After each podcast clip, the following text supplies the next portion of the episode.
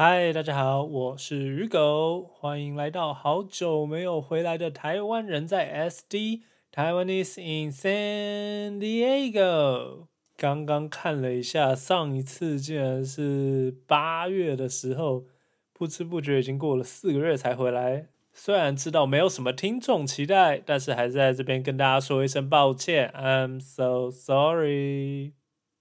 主要是因为八月中之后就进入我们这一行的忙季，然后就一路忙忙忙忙忙忙忙到十月。十月中之后呢，虽然想要开始重新录，但是又觉得这一阵子基本上全部都是选举相关的，就是我其实也没有想要说什么全部的时间都在讨论选举的议题。然后那时候想说，那不然就再等过一阵子，等到选举结束之后，再可以来谈这种比较综合性的话题。然后呢，选举结束之后，就身为一个懒鬼，在 San Diego chill 之后呢，就一直拖拖拖拖拖拖拖到现在，眼看着就已经要到了年底啦。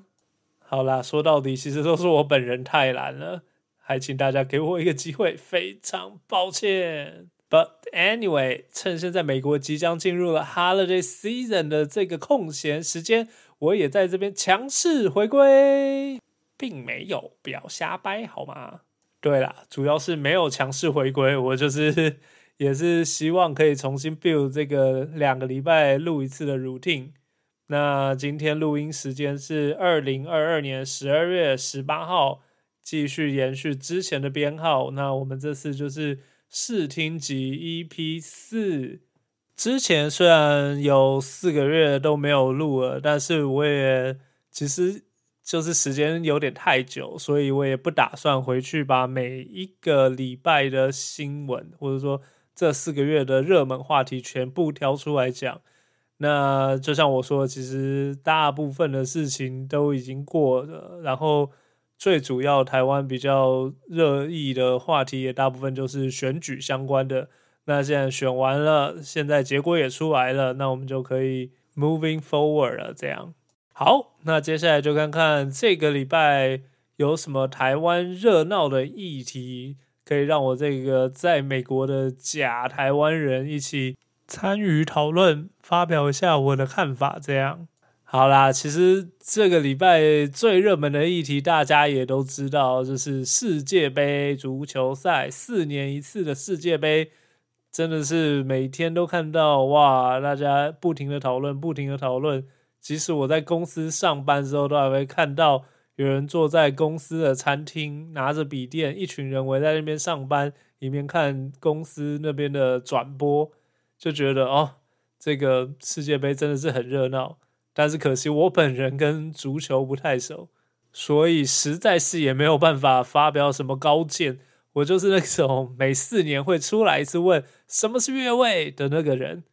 但是总而言之，今天世界杯的冠军已经出炉啦！恭喜阿根廷拿下今年的世界杯冠军，也恭喜梅西终于达成他的这个职业生涯目标，为国争光。虽说对足球，我本人是真的很不熟，因为我其实是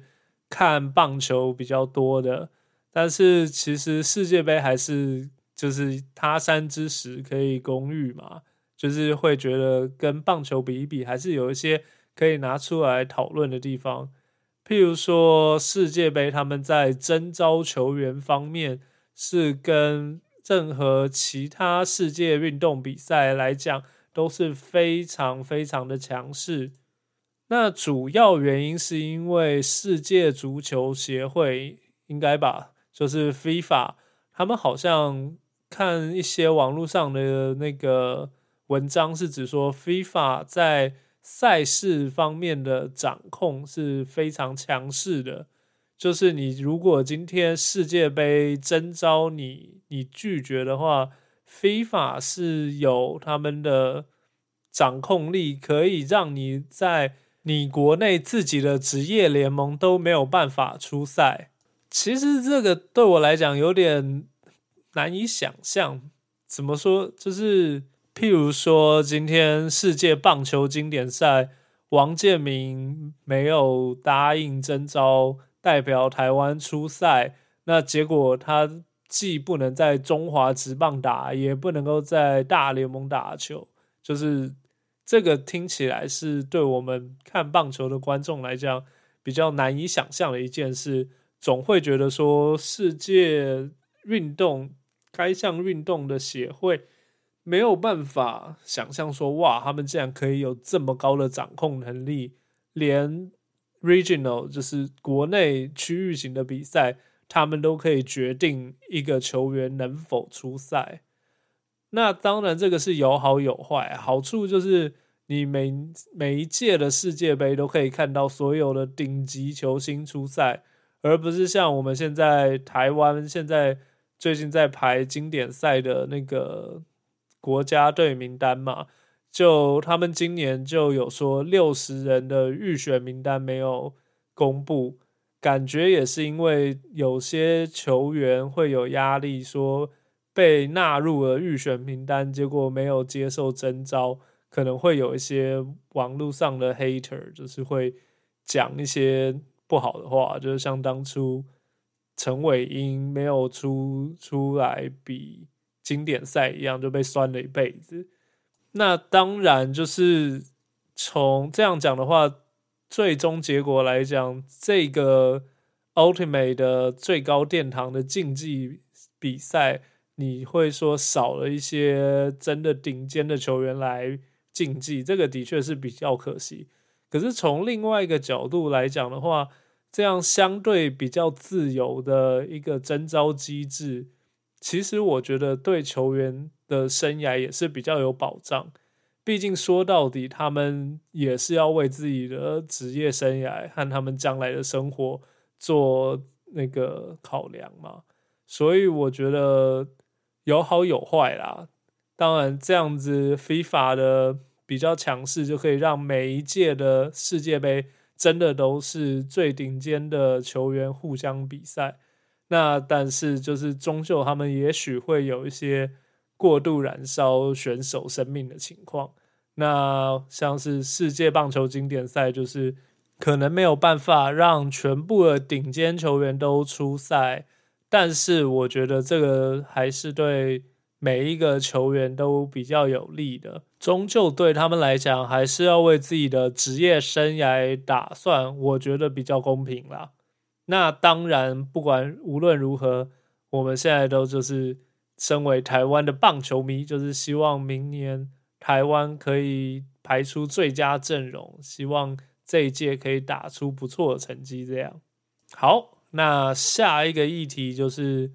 这几天其实不算是一个非常非常大的议题，但是我有注意到，算是一个在台湾发生。这种事情好像不太意外，但是如果这件事情是在美国发生，就会觉得 somebody is in a big trouble。好，是什么事情呢？就是过去这个礼拜发生了一件不幸的事件，在高雄的高科大的呃，好像是跟水域休闲管理。不不太确定我这个戏名有没有讲对，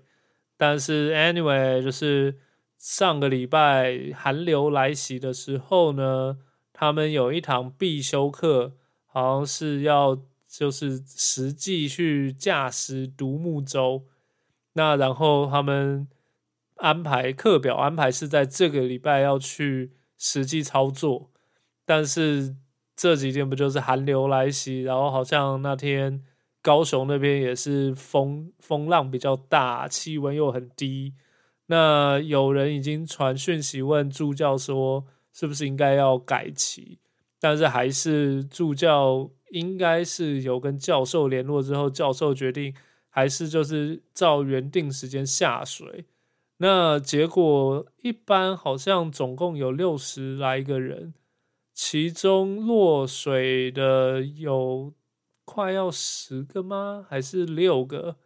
然后除了落水的以外，还有很多学生是被呃风浪给挤到给带到偏离原本的航道，好像说飘到科棚或是哪些岸边，但是因为当天的就是天气情况很不好，雾又很大，所以他们其实没有办法没有办法知道自己在哪里，准确定位找到原本的地方。所以有看到有人在 D car 上面说，当事人是他们是当事人，然后一群人飘到科棚之后，就大家也知道养鹅啊的那些那些棚子上面，要么就是贝壳藤壶，或者是碎石头，就是很尖锐啊，然后他们就是没有其他选择，只能就是就是攀着那些尖锐的地方上岸。然后一群人好像说找到了仓库，挤在那边，想说要避免失温。然后最后还是，就是最后全部学生都有去，就是救回来，算救回来嘛。之后还是有八个人因为失温直接送医。那其中比较大的这个失误是说。当天的根据他们的说法，学生的说法，当天应该在开始下水之前就已经知道海象并不适合，然后尤其又是所谓霸王级寒流嘛，所以那个时候他们听说也没有真的什么准备一些保暖的措施，或者是有热水的淋浴间之类地方都没有，就是让学生就是下。然后说是有两个助教跟救生艇，但是不是不是那种说什么，就是你想想看，六十个人只有两个助教，所以也势必没有办法全部人都照顾到。那救生艇好像说 size 没有到很大，他们其实救人的速度也不快。后来还是其中一个学生有手机，想说赶快还就是手机还 work，想说赶快联络警消。才有海巡署紧急派人出来，才把大家都救回来。所以其实听说那天有报新闻，但是新闻上面就是很轻描淡写，只是说哦有学生落海，然后后经搜救之后救回来，但是没有提到说其实当天除了落海之外，还有人这种失温送复数的人，多数人失温送医啊，然后教授看起来就是。I don't know，看到有人的贴的线动是说，呃，海巡署问教授说，为什么这种天气还让学生要下海？他说，我怎么知道天气变得那么快？下水之前天气看起来很好，但是就是那时候已经有寒流警报，所以听起来不是很 making sense。所以就是有一种感觉，是不是教授的霸苦很硬啊？然后是不是？就是每一年，因为这堂是他们那个系的必修课，然后好像又只有这个教授在开，感觉就是霸苦够硬，然后吃定说，我我就是我们一定要你必修这一堂啊，就只有我开，你要下不下，反正你不下我就不给你分数，这种感觉啦。就然后听起来他们的保护设备也都没有做的很好，好像也没有要求他们要穿。那种防寒衣什么的，就觉得哇，这种事情可能就是在台湾发生，好像不是很意外。但是如果在美国，就不太可能发生。说点地狱的，就是你在美国的学校，可能碰到枪击案事件，会比碰到这种呃下水课程设计要下水，然后结果失温送医的机会高很多。我是蛮难以想象，说这个教授竟然胆子那么大，让他们就是就是只有安排两个人，然后救生艇也不是真的那么足够，然后在天气没有一个百分之百确定的情况之下，就是感觉很有风险的情况之下，要求学生必须要下啊，然后后来虽然说。呃，高科大的校方有出面，但是从他们的七点声明看起来，他们也是怎么讲，就是比较在保教授，站在教授的立场那边，就觉得哎呦，巴库看起来真的蛮硬的哦，这种感觉，就是想说这种事情，你今天如果发生在美国的话，先不论就是有没有刑事责任，但是这个教授光是民事责任就赔不完呢。啊，然后学校一定那边也是，他们接下来不只是会说哦，你那个学生怎样，就是不只会说学生身体的伤害，还会说还会开始全部的一项一项开始看，你说哦，你这个人员配置，你的助教两个有没有执照？什么执照啊？你的设备配置，你有没有提供足够的防寒跟防落水的这个安全？你有没有保足够额的保险？你有没有同时准备医护人员？你这些那个学生在下水之前有没有就是提供一定程度足以应付状况的训练？他们一定会一条一条拿出来看，一条一条检检查。这个在美国的话一定就是一个很大的事件，但是在台湾这个事件到现在为止看起来好像就是新闻也没有拿出来报多严重啊。然后现在看到校方跟教授的态度，好像也不觉得这个是一件很大的事情。有网络谣言说，教授好像那时候还要求他们学生。隔天去把船拖回来，就是总。如果这个是真的话，那的确会让人觉得蛮可怕的啦。我觉得就是怎么讲，就会觉得哇，台湾不管是学校还是老师的胆子真的很大。在美国，就是没有一个学校或者没有一个个人、一个老师会敢放那么高风险的东西在这边。再说，你今天这个不是一个跑船的戏。不是航海戏，你今天是一个水上休闲娱乐的戏，就是你的课程搞不好，人家会来质疑说，真的有必要要在这种天气条件之下来做训练吗？因为你如果今天说是航海系或的话，也许你还可以去，就是就是你还可以去给他一个理由说，哦，因为你实际航海的时候，很有可能会有各种极端的天候。但是你今天学校的这个系是水上娱乐休闲系，呃，这种天后，如果你还要带客人去的话，那我想你可能不适合，不是很适合做这一行了。就这种这种天气，我估计他们正常的水上休闲娱乐都是不会营业的啦。所以就觉得，哇哦，这个高科大你们很勇哦，就希望其实。怎么讲？就其实这个主要不是说希望谁谁谁要出来背背锅啊什么的，但是我觉得其实还蛮有必要，或者说更重要的事情，应该就是来检讨他们校方应该要来检讨说这个课程的规划有没有问题，跟这个教授是不是人，就是就事论事，不说教授的学历背景或是。或是他有什么平常的活动之类，但是应该从这次的案例来讨论，说这个教授是否真的合格，然后适合来带这堂课，或者至少他们是不是应该要提供一个第二个教授来带系上的必修课，不然大家都没有选择，要不然就只能说是不是 教授手上有什么系上很看重的东西之类的，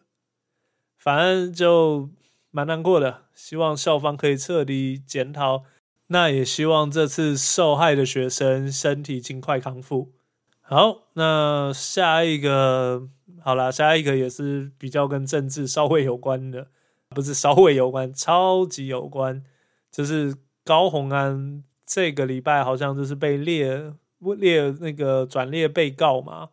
说是办公室公积金的这个设置。有可能有违法之余，我虽然没有就是很很很深入的去了解这件事情，但是我其实怎么讲呢？对于对于被调查这件事情，我本人是支持的。就是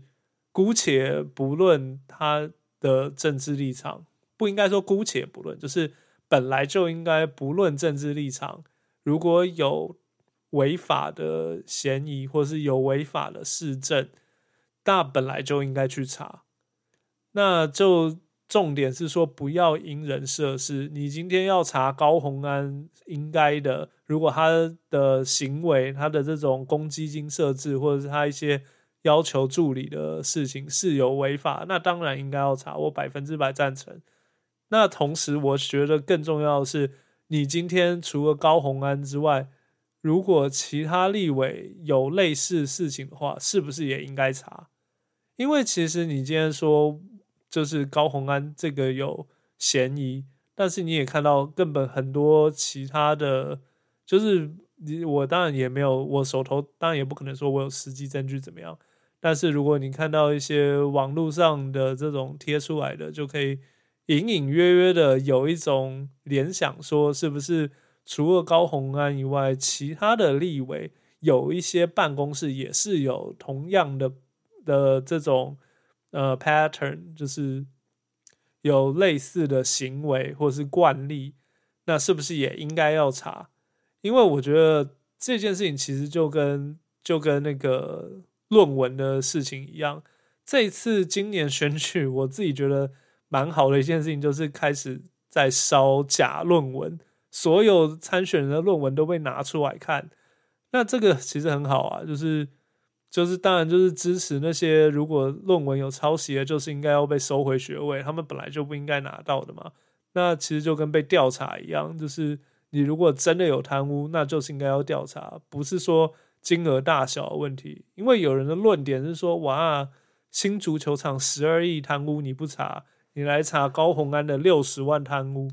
但是我觉得就是有贪污就是贪污啊，这不是金额的问题。你有犯罪的行为，你就应该查。就像你红灯右转被抓，你跟警察在讲说啊，后面那个人他也红灯右转啊，这不是后面那个人有没有红灯右转问题，那就是你就是做错了嘛。啊，你如果今天觉得这个法律是不对的，或是不好的。这也不应该是一个让你去违法的借口，而是在法律更改之前去遵守，但是尽自己能力去推动修改你认为不对的法律，尤其你还是民意代表的话。所以今天，当然我觉得新足球场有弊案就是应该要查。但是这也不是一个说高红安只有六十万就不应该查的理由。我觉得要查就是都要查，最好全部的立法委员、所有立委办公室全部一次翻，那就跟这次假论文一样。啊，讲到假论文的事情，好像说这一波又烧出来了嘛？那个我们的阿通师啊，那除了林志坚论文之外。还查到说有很多份的论文内容是高度相相关或是相同类似啊。前不久我们的太子阿灿，这个桃园的阿灿市长，他的论文也被台大给那个认定就是怎么讲，反正他的学位就是被取消了嘛。然后我想说，哦，这波看起来有点越烧越烈哦。而且除了论文内容之外，其实仔细看列表，发现，呃，他好像很多学生的那个口试委员也都是重复的，就会觉得是，就是最，其实我觉得就真的应该要继续挖进去看，如果真的这些人的论文，就是你可以明显发现他们中间有抄袭啊，或是根本同一个同一个议题，他们。一直写一样东西在那边讨论，反正就是这种比较没有不合规定的论文的话，那本来就应该要追回学位。但是其实另外一个事情就是，台湾的教授这种好像反而没有退场机制，就是我印象中看到陈明通后来直接退休。然后也没有什么惩罚机制，他还是可以照领他的退休金，这点就会让人觉得比较不高兴啊。就是现在还蛮明显，你的指导就是有问题啊啊，然后你还是可以继续领学校的月退俸，这个这个对我来讲会觉得很不合理的事情。只是不知道到时候如果台大真的。查出来说，就是他指导的学生有一些有大多数大多数的违反规定的事项的话，有没有机会去来跟跟陈明通争取一个赔偿？就是可不可以就是在法律的角度上面可以去告他说，要求他应该要赔偿损失的效益之类的？要不然，其实觉得很多，好像很多公家机关或是学校，他们的一些高位的首长，真的被抓到问题之后直接退休啊，结果最后都没有惩罚机制，是让人觉得就是蛮不合理也不公平的啦。好，那下一条是，呃，台湾上个礼拜蛮大条的，应该是台积电终于搬到亚利桑那 （Arizona） 啦。那其实这次怎么讲？台湾搬就是台积电搬到 Arizona，在台湾的反应看起来好像蛮两极的。看到一部分的媒体就是说，哦，完了完了，护国神山被掏空，直接搬去美国，台湾居居了啊！美国就是不需要再那么保护台湾。那另一部分就是一个就是说啊，这些都是就是 中共同路人的媒体才会讲这种恐慌性的言论，就是。觉得两边好像都有点极端，那我当然是觉得说，呃，我自己毕竟是学文组的，不是理组的，所以我也不能跟你讲说啊，台积电搬来这边没有问题啦，啊，技术怎样怎样不会被偷啦，这种这种我是不知道。但是如果我们今天只是当做是一个一个高科技公司的国际投资的话，我是觉得没有到那么悲观。就是从从一个就是这种业余的文组的卤蛇的角度来看，会觉得说，好像台积电搬到 Arizona 不太可能说真的就是把护国神山掏空，因为毕竟他们虽然说好像搬来的是三纳米的技术，但是台湾制程基本上你那个代工的制程，台湾还是在比较领先的，没有说把最新最新的技术带过去。那第二个就是，你就算真的台湾跟美国的制程是同一个 generation，但是我相信美国还是没有办法取代，因为美国一方面成本一定就比较高，就是想想那些台湾 我们科技园区辛苦的工程师们，其实他们领的薪水跟美国来比一定是比较低呀。那美国工程师更不可能像台湾工程师那么吃苦耐劳，就是 twenty four seven on call 这样。我觉得 overall 光是这一点，美国的成本晶片的成本就不可能跟台湾的生产的成本一样。那除了这点之外，第三个就是产量一定也不同吧？我我这个我没有很确定，但是我想说。台积电在 Arizona 设的厂，它应该不可能说产出的产量跟台湾完全一样。我相信台湾一定还是产量比较高。那就算美国有设台积电的厂，也不太可能完全满足全部的需求。我感觉啦，就是因为台积电的晶片在全球供应链里面算是比较独占的地位嘛，所以美国。应该是想要买一个保险，说如果真的今天发生什么紧急事件的话，他们至少可以保证他们军事需求的晶片还是可以有，就是有满足到的产出在美国本土。那当然到时候高一点的成本是没有问题，但是如果你说一般的情况下，我相信他们大部分商业上还是需要台湾产产出的那个晶片啦，所以其实我对于台积电搬到亚利桑那并没有抱持太多的担心。可是从另外一个角度来讲，的确也是，就是当然多少会降低他们的获利嘛。毕竟你现在很明显就是从一个比较低成本的地方移到比较高的成本的地方。所以他也不是说什么哦，你台积电在美国设厂一定就是一个，就就一定对他们商业的呃策略上面来讲，一定是一个好的选择。但是毕竟他们现在这个已经不只是一般的商业，而是某种程度上的军事物资。所以，尤其台湾现在不得不说，台海情势越来越紧张的情况之下，那可能这台积电搬一部分的厂去美国，可能就也是我们需要付出的一个利益交换之一。就觉得这也是没有办法的事情。但是不管怎么讲，我觉得台积电还是就是有搬到 Arizona。整体而言还是一个不错的事情。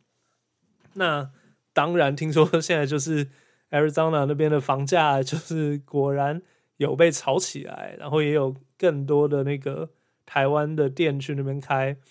说到这，美国第一间的大院子的水果那个手摇水果饮料的这个店，好像就是开在 Arizona。那不过，反正我们 San Diego 也有，这是我们 San Diego 唯一可以赢那个 LA 或者 OC 的地方。好，那除了这几个比较大的新闻之外，其他一些事情就是像是这礼拜比较大的其他事情，其中一个就是那个台湾的台湾的一些外销的食品在大陆那边被 ban 嘛。啊，然后 so far 看起来好像有说，呃，食药署那边有一些问题，或是他们没有那么高度的在协助台湾的业者。我自己是觉得，当然就是你毕竟一个公司自己要去自己要去出口什么到某一个国家，那理理所当然你自己也应该要就是全程去 follow up 你的那个申请嘛，嗯。就是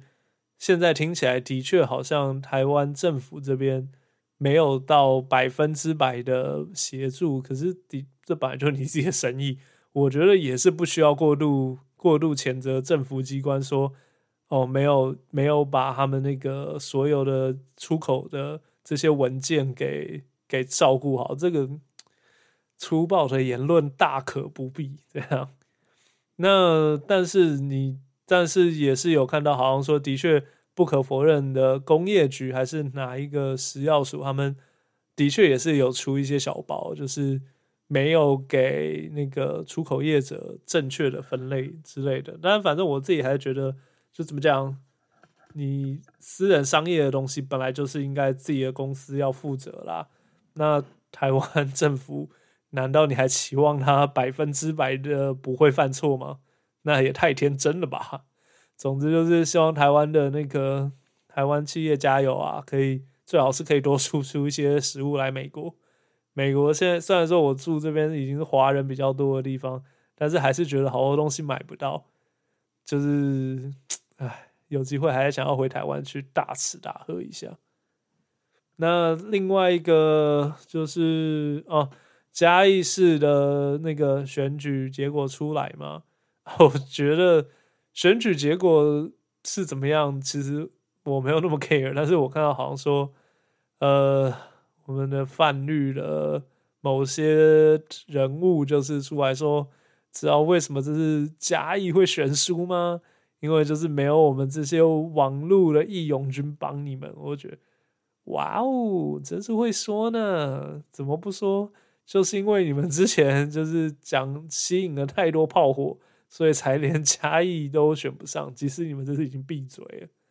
我觉得有些有些这种在网络上放话放很凶的，也是也是很厉害哈。就是站在一个怎么讲都赢的这个角度。啊，今天如果选赢了，你们是不是要跳出来说？你看赢也没有赢多少，就是因为都没有我们这些人愿意继续帮你们在。网络上澄清啊，然后选输了，他们就说：“你看，就是因为我我这次你们就觉得嫌弃我吗？我们就都不要帮啊！你看吧，输了吧？我觉得哇，真是怎么讲都赢了。看到你们这样，我就安心了。加油，继续往自己脸上贴金，你们可以的。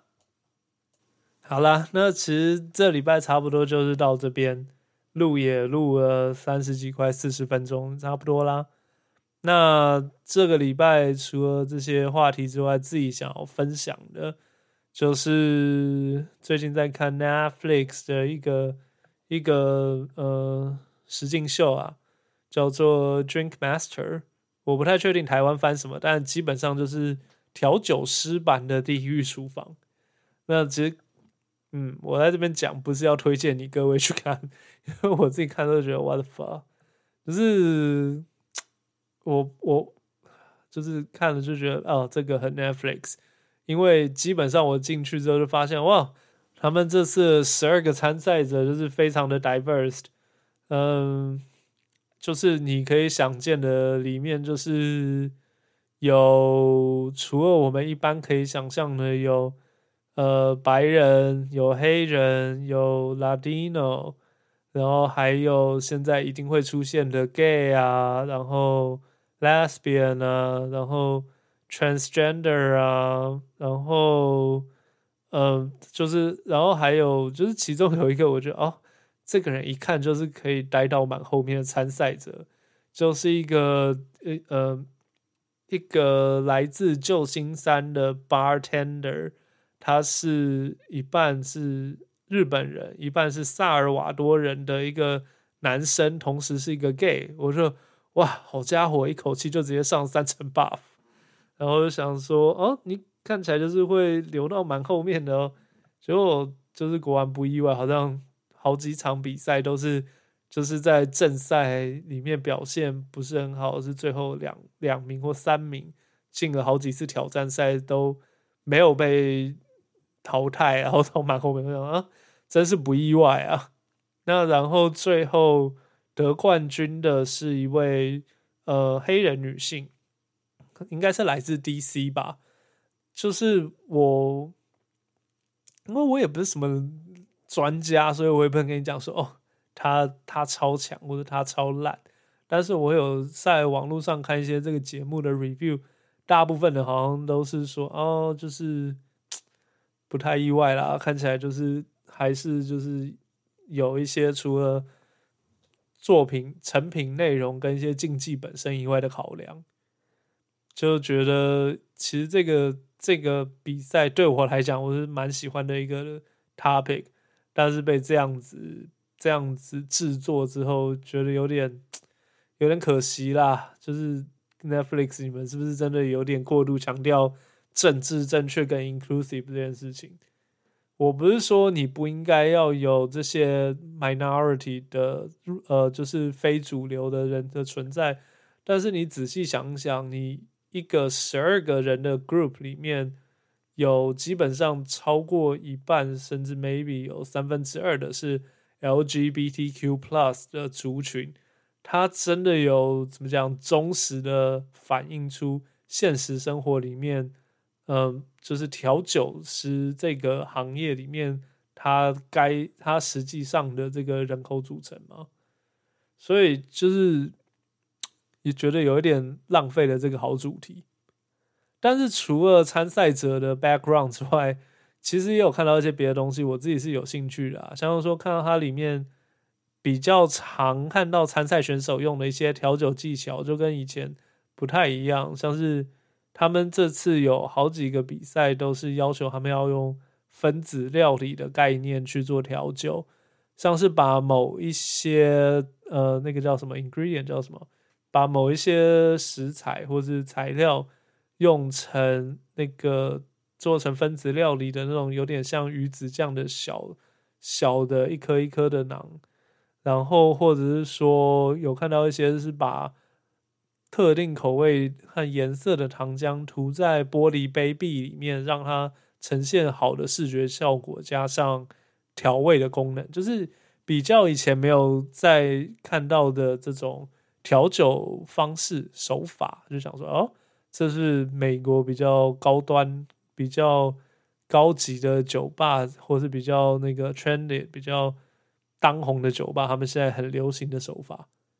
但是从另外一个角度来看，就会觉得，哎，他们好像美国这种实境节目，就是对技巧本身没有那么多琢磨。你不会看到他说，哦，他今天喝的这个酒是每个人要用。同一个调酒来比，他们谁的雪克杯摇的好，或者谁搅拌的比较好，好像大部分都是在视觉呈现跟创意，而而没有在技术上琢磨，就是会觉得，哎呦，这个跟我想象中的调酒比赛比较不一样。当然，overall 就是是一个好的 concept，好的好的 topic 啦。只是觉得说，以 Netflix 的制作手法，有一点有一点委屈了，或是有点浪费了这个主题。如果他们还要拍第二季的话，就会希望说，是不是可以挑一些比较有料的人来人来比赛，或是说可以让大家看到说很努力的人，除了所谓创意跟呃呃 presentation 中文什么糟糕，我中文变好烂，反正就是创意跟他的呈现方式之外，是不是也可以让我们看一下真的很厉害的调酒师的。他们的调酒技巧的展现，但，如果你是对调酒有兴趣的人，那你也没什么别的选择啦。这是现在唯一一个调酒的实景秀，有兴趣还是可以去看一下啦。就是这样，总之谢谢大家的收听，希望我还可以继续保持两周一更的那个机制，在两个礼拜新年前来跟大家见面。好，拜拜。